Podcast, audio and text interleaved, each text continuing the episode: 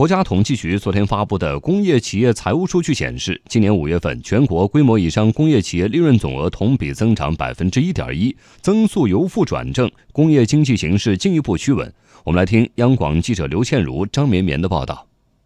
五月的全国规模以上工业企业利润总额增速为什么会由负转正？国家统计局相关负责人介绍，除了受到去年同期基数较低以及费用增速回落等因素的影响之外，由负转正主要是受到了电子行业、电气机械行业和煤炭开采行业等主要行业利润回暖的影响。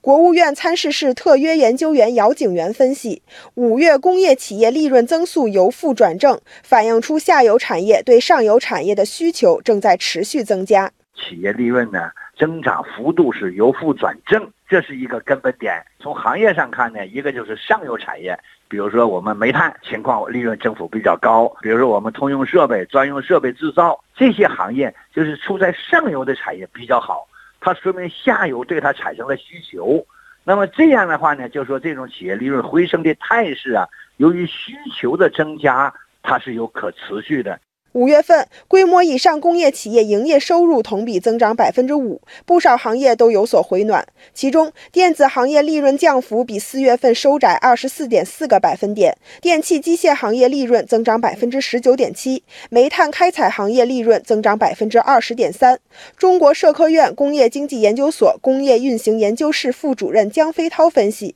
部分行业的回暖明显，我国在装备投资和出口方面正在保持稳定状态。一般来讲的话，因为它的像电气机械也好，还有这个装备行业也好，主要是投资品生产的。就这一块的话，那么表明的话，五月份国内在装备投资和出口方面有比较明显的一个回暖的。去年十二月，中央经济工作会议将推动高质量发展，尤其是把制造业高质量发展放在了重要的位置。姚景元说，制造业的快速发展对于电气机械行业利润的上升有着促进作用。我们要加快呢制造业这种增长。加大制造业呀，比如说技术改造的力度、机器换人的力度等等，这样的话呢，对整个装备制造业呢也起到一定的这种拉动作用。